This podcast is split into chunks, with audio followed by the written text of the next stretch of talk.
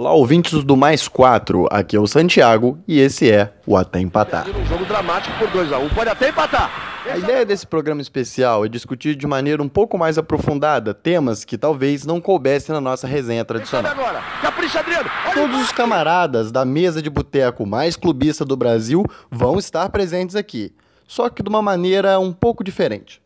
Sendo assim, prepare seu amendoim, sua cerveja e seu fone de ouvido. E senta aí, porque agora é até empatar. Pode até empatar! É do Brasil! A pandemia da Covid-19 trouxe consigo, além de máscaras e álcool em gel, um monte de palavra nova para a vida das pessoas. Começou-se a se falar de isolamento social, de atividades síncronas e assíncronas, de home office e de medidas de segurança. Já quando se fala do esporte, uma palavra apareceu mais do que todas as outras. Era o tal do protocolo. O protocolo que visaria proteger a segurança dos atletas, das comissões técnicas e do público da tal da doença nova. No caso do futebol, o protocolo gerou muita discussão e muita polêmica, inclusive no nosso programa. Vale dizer, antes de tudo, que nós do Mais Quatro somos unânimes em dizer: nós não acreditamos que a volta de nenhum esporte seja necessária. É o momento de ficar em casa. A doença está aí fora e a gente não precisa de aglomeração, seja de atletas, seja de qualquer tipo de pessoa. Uma vez dito isso, acho que a gente pode analisar um pouquinho como outros esportes, para além do futebol, pensaram o seu retorno e talvez entender quais sejam os interesses que estão por trás da volta dos grandes esportes. E para falar disso, eu vou começar com o esporte irmão do futebol, o futebol americano. No caso, a NFL, a Liga Nacional de Futebol Americano. A NFL é um caso interessante, porque a temporada não foi atrasada. Para quem não sabe, a temporada dos esportes americanos costuma começar em setembro, pelo menos é o caso do futebol. E sendo assim, eles pularam o platô da doença nos Estados Unidos, que aconteceu do início para o meio do ano. O primeiro jogo dessa temporada foi o Thursday Night Football, o jogo de quinta-noite, que reuniu o atual campeão, Kansas City Chiefs, enfrentando o Houston Texans, em casa, já em setembro. A coisa nos Estados Unidos é um pouco diferente, afinal lá os estados têm tradicionalmente mais autonomia do que aqui no Brasil. Então, cada um bolou a sua própria maneira de lidar com a Covid. Sendo assim, alguns clubes, inclusive, diziam que iam ter público no estádio. São eles o Cleveland Browns, o Dallas Cowboys, o Indianapolis Colts, o Jacksonville Jaguars, o Kansas City Chiefs e o Miami Dolphins. O número de público presente no estádio também não é fechado. O Jacksonville, por exemplo, disse que ia receber 25% da lotação máxima do estádio, enquanto o Indianapolis Colts só 3%. Algumas coisas, porém, foram padronizadas. Primeiro, é que os árbitros, que são sete no futebol americano, não usariam mais apito, mas sim um botão, que ia indicar quando deveria tocar um apito no estádio. A ideia era evitar que os árbitros espalhassem saliva quando soprassem os apitos. Os mascotes e as famosas cheerleaders também foram banidos do campo. Só que, ao contrário do que foi feito em vários clubes de futebol, onde as pessoas acabaram perdendo emprego, foi protocolado que nos esportes americanos esses profissionais iam ser usados em outras áreas, como, por exemplo, campanhas pela internet. Foram proibidas também qualquer tipo de troca de camiseta ou cumprimento entre equipes rivais. E a tradicional pega-pega de garrafa e cada um bebendo na água do outro acabou. Agora cada copinho e cada garrafinha tem o nome do jogador. E se ele perder a garrafa dele, ele vai ter que arrumar outra para poder beber água. A imprensa também foi afastada do campo. Agora ela fica na arquibancada. E os jogadores não podem fazer várias coisas na sua vida normal. Como, por exemplo, ir em boate sem máscara e com mais de 10 pessoas. Também não podem ir em bares com mais de 10 pessoas. Não podem ir a eventos como shows não podem ir a encontros caseiros com mais de 10 pessoas, nem a outros eventos de esporte. Os testes são realizados seis vezes por semana. Isso mesmo. O atleta é testado todos os dias, menos um, que era o dia do jogo. Esse tipo de rigidez só foi possível porque os jogadores começaram a usar dispositivos de rastreamento, ou fazer o tal do contact tracing. Eles tinham que dizer exatamente onde eles iam e comunicar à franquia mas nem isso impediu que houvessem surtos na liga. Foi o caso do Tennessee Titans, onde houve uma explosão de casos e eles tiveram que remarcar um jogo. Então, o protocolo foi revisado. O atual modelo data do dia 13 de outubro agora. E a novidade inclui testes no dia do jogo, né, além dos seis testes que eram feitos por semana, e um novo tipo de teste para o staff do jogo. Agora o que eles chamam de Tier 1 e Tier 2 também são testados. Tier 1 sendo os profissionais que lidam diretamente com jogadores e Tier 2 os profissionais que lidam com os profissionais que lidam com os jogadores. Todos eles também são testados num ritmo semelhante aos dos atletas. O pretexto para a volta do futebol americano foi semelhante ao que foi usado aqui no Brasil. Tá todo mundo dentro de casa trancado, a pessoa precisa ver um joguinho, senão ela vai ficar maluca, então vamos voltar com esse negócio. Só que a verdade, como a gente sabe, é bem diferente. A NFL é um esporte bilionário. Para ser mais exato, a final do esporte americano, o Super Bowl, é mais assistido do que qualquer outro evento nacional que envolva esportes. No ano passado, inclusive, o jogo foi mais assistido do que a final da Champions League. Para se ter uma ideia, o intervalo do Super Bowl costuma custar 22 mil dólares o segundo de propaganda.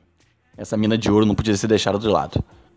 A preocupação com essas minas de ouro, inclusive, fica bem clara quando a gente fala de um único jogador específico, que não segue o protocolo normal. Eu estou falando do quarterback, a grande estrela do time, o líder do ataque, geralmente o jogador mais caro de cada equipe. Ele, ao contrário de seus colegas, fica completamente isolado, inclusive no hotel. Só vai se encontrar com seus companheiros no momento do treino e do jogo. Isso prova que a NFL está muito preocupada mesmo em proteger o seu bolso e os seus atletas mais caros. Ainda assim, tem muito buraco nessa história. Porque se alguém assistir um jogo, vai ver que depois daquela presepada toda, todo mundo de máscara, limpando tudo, vai todo mundo pro mesmo vestiário. Isso mesmo, é uma portinha pequenininha onde os membros das duas equipes e as comissões técnicas vão quando acaba o jogo. Também ninguém pode impedir dos jogadores se cumprimentarem ou se estranharem e começarem a se empurrar no meio do campo. Enfim, dizem eles que a coisa está funcionando, mas como o Titans mostra, não está funcionando tanto assim. Agora, se a gente for para o extremo oposto de um esporte como o futebol americano, que chega a ter 53 jogadores de cada lado dentro do campo, podemos falar dos esportes de combate. A coisa é muito diferente. É um contra um, dentro de um ringue, onde também não precisa ter ninguém vendo, certo? Bem errado. Os esportes de luta envolvem muita gente e são também esportes muito caros. Os assentos nos grandes eventos, como o UFC ou os Fight Nights do boxe, são os assentos mais caros de todo o esporte. Não à toa são realizados em cassinos e na frente só está sentado estrela. Além do atleta e dos juízes, vai também uma comissão técnica, uma penca de médicos e uma penca ainda maior de treinadores. Foi pensando nisso que o UFC talvez tenha criado a coisa mais megalomaníaca criada durante essa pandemia. Eu estou falando da Fight Island, a Ilha da Luta. Essa mistura de modelo de segurança e bomba de marketing foi criada pelo dono da UFC, o Dana White, e consiste no seguinte: ele alugou uma ilha nos Emirados Árabes e lá os atletas vão viajar e vão se enfrentar. Uma coisa parecida com Dead or Alive, aquele joguinho ou filme dos anos 90. Sei se alguém viu isso. Enfim, o que importa dizer é que os eventos do UFC foram retomados, inclusive antes da ilha. Houveram algumas lutas sem público, onde narradores, comissão técnica, treinadores e atletas eram vistoriados da saída do aeroporto até o hotel, do hotel até o estádio e eram testados durante todo esse processo diversas vezes.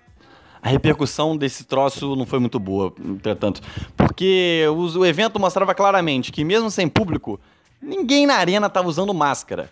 É, além das imagens impressionantes que é você ouvir dois sujeitos saindo na porrada sem torcida para gritar, ou seja, você ouve cada soco e realmente dói de ouvir, é, a coisa não pegou muito bem. E a jogada de marketing do Dana White foi fantástica. Só se falava na tal da Fight Island no Twitter quando ele anunciou a notícia. A tal Ilha da Luta já está indo para sua sexta edição. E a ideia é a seguinte: são alguns aeroportos no mundo que são autorizados a mandar voos para esse lugar. Os atletas são testados quando saem, quando chegam. Eles vão direto para o hotel para qual foram determinados, não podem sair para eventos nem nada. O staff do hotel também é frequentemente testado. Do hotel, eles vão direto para a luta, onde só o pessoal exclusivamente necessário estará presente. E de lá, após sair o resultado, voltam para o hotel e voltam para casa. O caso do UFC, além da bizarrice de ser numa ilha, tem outras coisas interessantes. A primeira é que o UFC não tem temporada, tem eventos. Enfim, se a gente não vai lutar esse ano, a gente luta ano que vem ou mês que vem. Tanto faz. Só que o evento é uma máquina de fazer dinheiro. Outra coisa que parece que só o UFC tem é uma cláusula no contrato dos lutadores que aceitarem lutar durante a Covid. A cláusula diz que, se os atletas reclamarem publicamente do protocolo, eles podem ser punidos, inclusive perdendo o cinturão, como foi o caso do contrato assinado para o UFC 259. A coisa é bem esquisita, mas ainda assim é bem melhor do que o nosso futebol. Sendo assim, o esporte marcial mais visto do mundo continua existindo, pois não tem nada mais essencial nesse mundo do que ver dois sujeitos socando na cara, né? Bem, por mim é isso. Agora fica com o próximo clubista aí.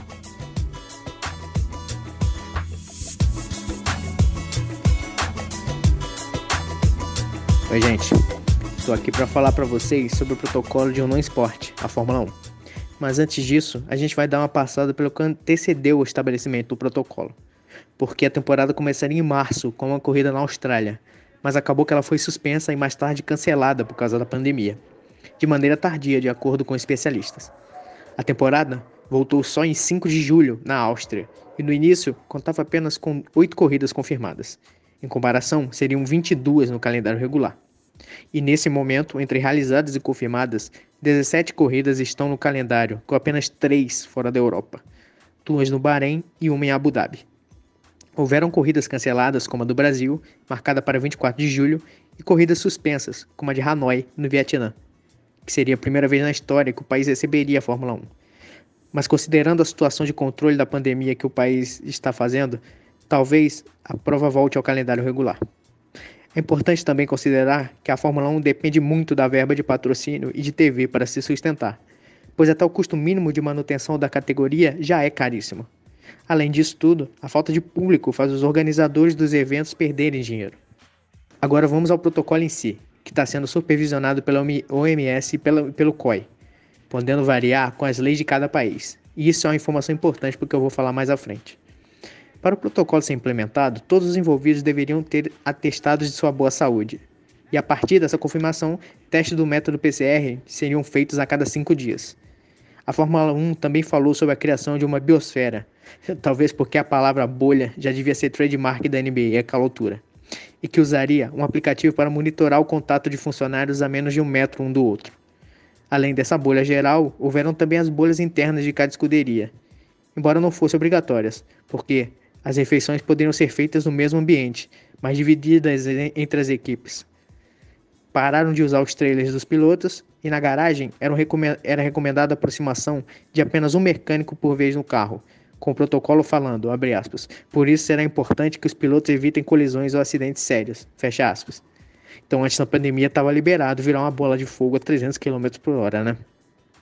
Quanto ao público, o protocolo vetava, além de uma diminuição dos convidados VIPs que era uma maneira de manter outra fonte de receita, que são os tours pelos bastidores. Impuseram também um limite de funcionários, 80, com no máximo 60 autorizados para operar o carro e 40 para operações no grid de largada. Esses números foram definidos pela comissão médica da FIA, levando ao aumento das horas extras dos profissionais que restaram. As coletivas oficiais deveriam ser realizadas ao ar livre ou por videoconferência. As comemorações também foram modificadas, permitindo apenas o alinhamento dos carros na pista e a diminuição das cerimônias pré e pós-corrida. Até os fornecedores de pneus foram afetados, com as escuderias recebendo jogos de pneus pré-definidos. E para terminar, vou contar para vocês alguns causos desse novo normal da Fórmula 1. Logo em março, na Austrália, já havia rolado casos de infectados na McLaren. A suspensão da corrida ocorreu apenas duas horas antes do primeiro dia de treinos livres. Em maio, o médico da FIA falava que abre aspas, 10 casos de Covid não vão trabalhar, embora reconhecesse que uma falha mais grave no protocolo traria consequências negativas.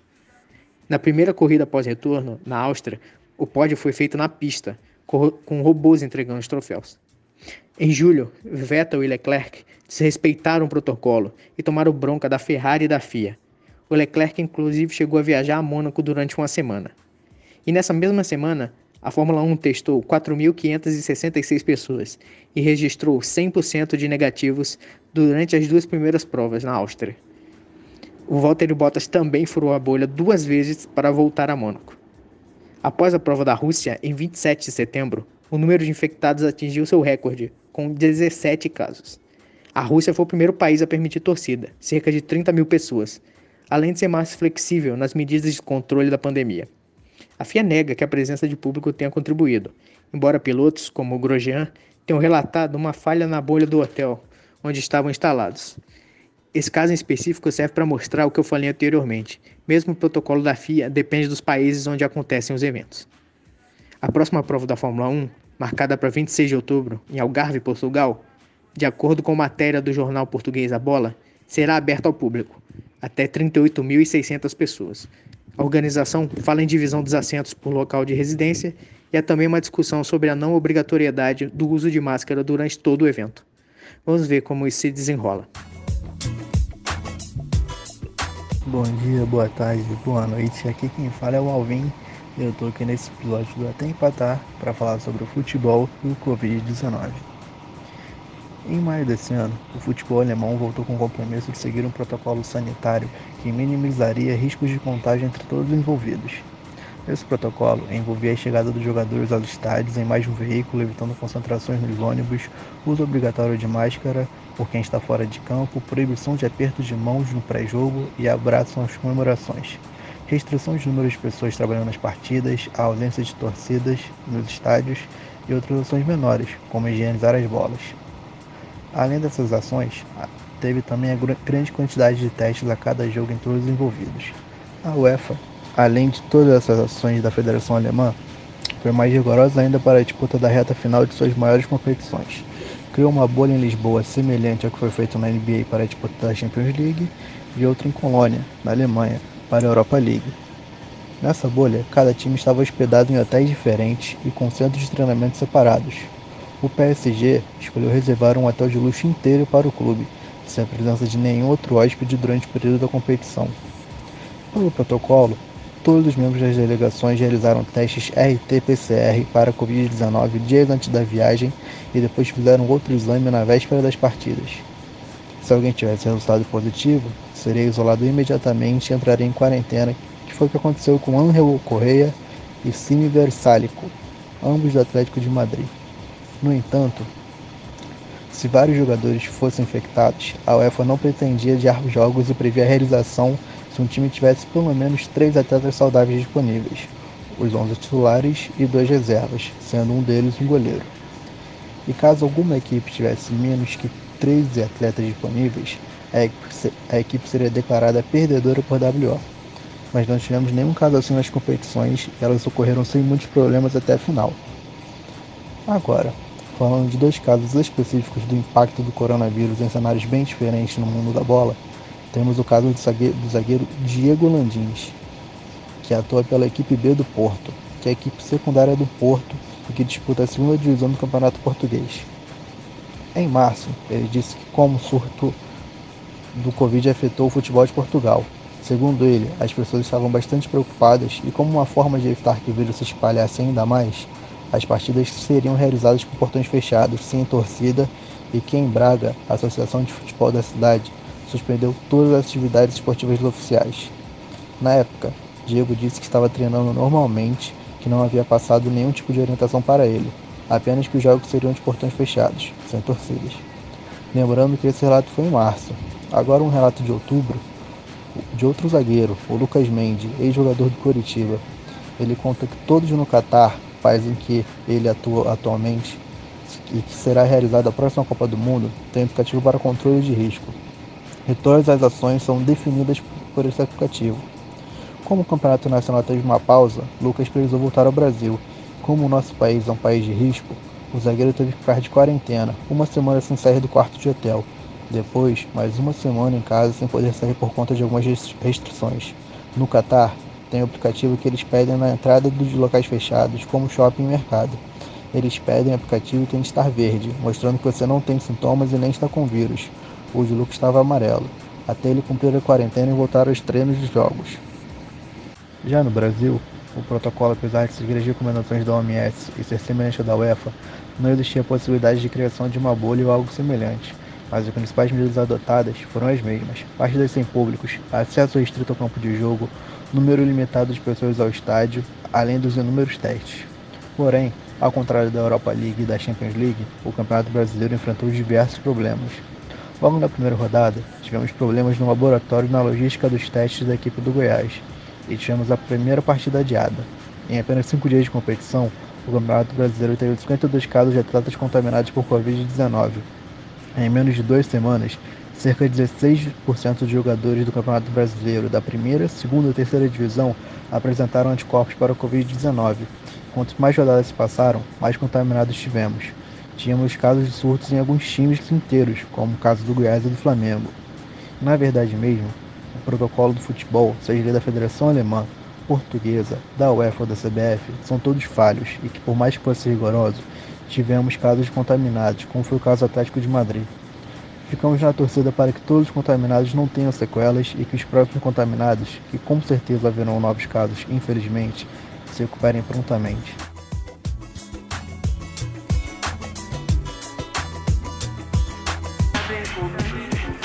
Bom dia, boa tarde, boa noite, seja lá qual horário você esteja ouvindo isso aqui. Se você não me conhece, eu sou Lucas de Luna e eu vou falar um pouquinho aqui sobre um esporte que pode não ser muito popular dentre os quais nós comentamos neste programa. Bom, muito se fala do sucesso que foi a chamada bolha da NBA. Mas por maior que seja o sucesso, ainda assim é um modelo que vai muito além da realidade de muitos esportes, ligas, países ou cidades tinham toda uma estrutura já disponível para a realização do evento. Talvez o melhor exemplo de bolha no esporte, ao meu ver, seja a bolha da Liga Nacional de Hockey, a famosa NHL.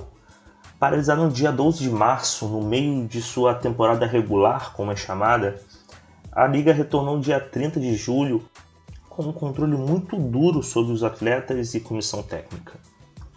A NHL preparou um plano para retorno de seus jogos aprovado pela Associação de Jogadores. No novo formato, as quatro melhores equipes de cada conferência ganharam folga na primeira rodada, participando de um torneio entre si para definir posições no pós-temporada. É coisa de americano. Com o restante das equipes, do quinto ao décimo segundo lugar, se enfrentando em séries de cinco jogos. Com isso, ao invés dos tradicionais playoffs com 16 times, tivemos os inéditos playoffs com 24 equipes. Disso aí, o Tampa Bay Lightning conquistou a Stanley Cup.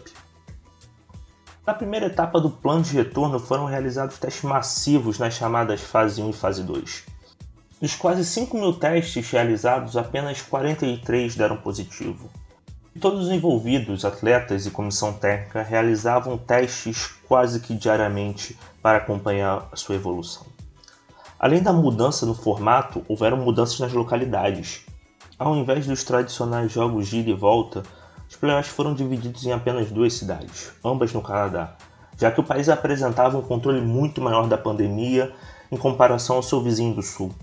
Sendo assim, a Conferência Leste foi realizada em Toronto, enquanto a Conferência Oeste foi realizada na cidade de Edmonton. Foram fechados hotéis para uso exclusivo das comissões técnicas e atletas onde cada andar era restrito a uma única equipe e cada atleta tinha seu quarto individual, assim diminuindo as chances também de surtos dentro das equipes. Também houve um isolamento dos arredores do hotel para incluir opções de lazer e restaurantes, deixando esses locais disponíveis apenas aos atletas. Foram realizadas também excursões de lazer, como sessões de cinema e partidas de golfe, todas elas organizadas pela liga, que realizavam uma inspeção minuciosa e controle total do local. Nesses eventos, apenas atletas e quem estava na bolha poderia comparecer, obviamente. Ainda houve um plano para que, nos finais de conferência, os familiares desses atletas pudessem se incorporar às delegações, já que todo o isolamento da liga durou cerca de dois meses.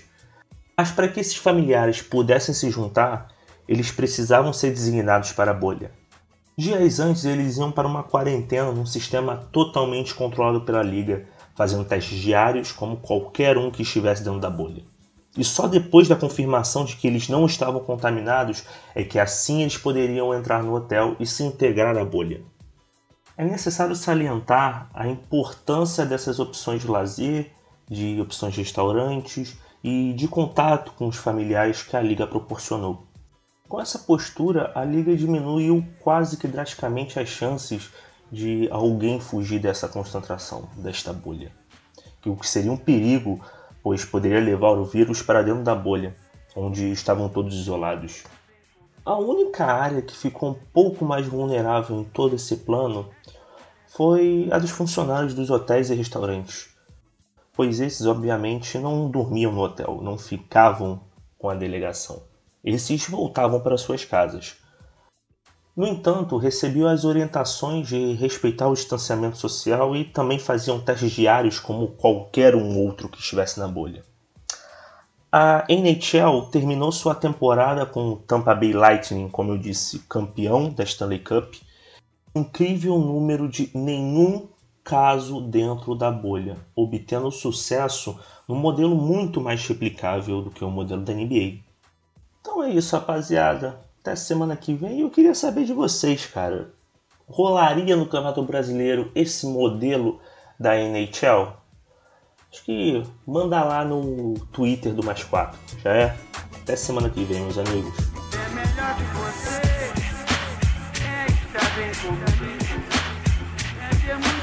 Bom dia, boa tarde, boa noite a todos aqueles que nos ouvem aqui nesse Até Empatar. Assim como meus companheiros de bancada, eu escolhi falar sobre um esporte. No meu caso, a NBA. Então vamos lá para falar um pouquinho sobre o protocolo do coronavírus e como a liga é, de basquete mais cara do mundo, né, que disputa outro esporte diferente do basquete, porque a NBA é fenomenal, lidou com a questão do coronavírus. Pois bem, no dia 9 de março, o pivô francês Ruby Gobert, do Utah Jazz, numa entrevista coletiva fez algumas provocações a respeito da nova e desconhecida doença, é, e sabemos bem como é que era isso e como continua sendo, né, as pessoas fazendo pouco caso dela. Ele ficou mexendo nos microfones, falando que a doença né, não era nada. Ironicamente, no dia 11 de março, pouco antes do confronto entre Utah Jazz e Oklahoma City Thunder, na casa do Oklahoma, ah, quando as equipes já estavam em quadro, inclusive, chegou a notícia de que o, o, o pivô realmente tinha, tinha contraído a doença. E a, a liga decidiu cancelar naquele dia aquele jogo e suspender a, a continuidade da temporada regular ainda, novas é, é, novas medidas. Curiosamente, quatro jogos estavam acontecendo naquele mesmo momento, chegaram a terminar e tudo mais. Foi prometido que durante esse ato eles iam pensar num esquema para retomar tudo, né? E o super esquema, escolhido pela NBA, foi conhecido como bolha. Então a NBA escolheu um lugar, curiosamente na Flórida, no resort da Disney, né? A Flórida foi um dos estados mais afetados pelo coronavírus. É, no resort da Disney, os dirigentes da NBA gastaram 170 milhões de dólares, o que equivale a mais ou menos 800, 870 milhões de reais para fazer a bolha. Um resort com 18 hotéis, 90 hectares, 3 arenas para jogo e 7 ginásios para treinar. É, 22 clubes foram selecionados, os oito primeiros colocados da Conferência Leste e da Conferência Oeste, mas seis clubes que naquele momento, na temporada regular, ainda tinham condições de se classificar para o playoff. Ou seja, a, a retomada em julho já, né, no dia 30 de julho, a retomada da NBA foi ainda no período da temporada regular para somente depois chegar no playoff. É, aliado a essa grande, esse grande complexo, essa estrutura física, eles retraçaram as regras e o seu protocolo. Cada clube deveria levar 37 pessoas à quadra, entre atletas, técnicos, comissões, médicos, segurança. Os familiares não puderam entrar na bolha, que, o que o nome, apesar do nome sugerir, a bolha não tinha um muro em volta nem nada, era um espaço de isolamento social. É, as famílias foram proibidas, só poderiam entrar após a primeira rodada dos playoffs né? E todo atleta deveria é, é, é, pagar do bolso dele para que, esse, que esses familiares entrassem. O procedimento para esses familiares entrarem é que eles deviam ficar em isolamento durante uma semana e fazerem dois testes a cada três dias. E todos os testes, obviamente, ficarem negativos para que eles pudessem permanecer na bolha. Quanto aos jogadores, é, todo mundo que entrava e saía, e a liga recomendou fortemente que esses jogadores só deixassem a bolha em caso de em casos extremos, morte familiar, nascimento de filho, é, ao sair e entrar 48 horas em isolamento e negativo em dois exames feitos nesse período. Dentro desse rígido protocolo, algumas curiosidades e proibições. Criação de um disque denúncia para caguetar todo mundo que estivesse infringindo as normas, né, no melhor estilo panóptico do Foucault. O uso opcional, mas depois acabou sendo alargado e todo mundo usou, de um anel inteligente que registrava a temperatura, frequência cardíaca e respiratória e que também alertava e apitava sobre a questão do distanciamento, caso ele estivesse sendo desrespeitado. Até na jogatina, a liga influenciou baralhinho, um metro e meio de distância, máscara e quando acabasse, tinha que jogar o baralho fora. Enquadra, nada de cuspir, limpar nariz, mexer no protetor bucal, muito embora eu tenha visto muito isso acontecendo. É, ficou proibido também limpar a bola com a camisa que eles sempre faziam na hora dos arremessos de lances livres. É algo que eu realmente não vi acontecendo. Ping-pong, é tudo individual, né? No caso, nada de duplas. Eles tentaram delimitar essa questão do distanciamento. E caso alguém apresentasse positivo? Então, é, quarentena mínima de sete dias e todo mundo que teve contato com esse possível caso positivo deveria ser monitorado.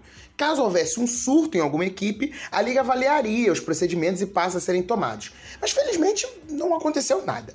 É, um detalhe importante é que os jornalistas também deveriam respeitar todas essas medidas de entrada e saída e tudo mais para cobrir isso. E fizeram o que a gente tem visto, aquelas torcidas fakes, né? Imagens e tudo mais dentro desse complexo. Ao final da temporada, que terminou recentemente com Lakers campeão e LeBron James jogando tudo e mais um pouquinho, junto com seu companheiro Anthony Davis, os Lakers foram campeões, alcançaram seu rival histórico em Boston Celtics, né? É, é 17 títulos cada um. E quanto ao coronavírus, é, esse, como diriam os, né? Essa galera mais do, do empreendedorismo foi um case de sucesso o caso, o caso da NBA foi assim, um procedimento, gastaram muito dinheiro, mas foi muito embora tenham voltado no meio da pandemia num estado em que estava altamente afetado, é, diferentemente do Brasileirão, os procedimentos foram muito bem adotados, o protocolo foi muito rigoroso. É, adotaram básico, isolamento social, né? Claro que gastaram uma fortuna num espaço muito grande, uma, uma, é, é uma qualidade de vida muito grande para os atletas e a, a, é, a possibilidade de, da continuidade dos esportes, mas eles optaram pelo isolamento e teste básico, nada de inventar moda, né? E foi um caso de bastante sucesso, não, não tiveram casos positivos conhecidos e, né, e, e que se alastraram, nada disso. Ao final da liga, nada de ruim aconteceu, nem casos positivos tivemos. Então, assim, é, esse aqui foi minha participação.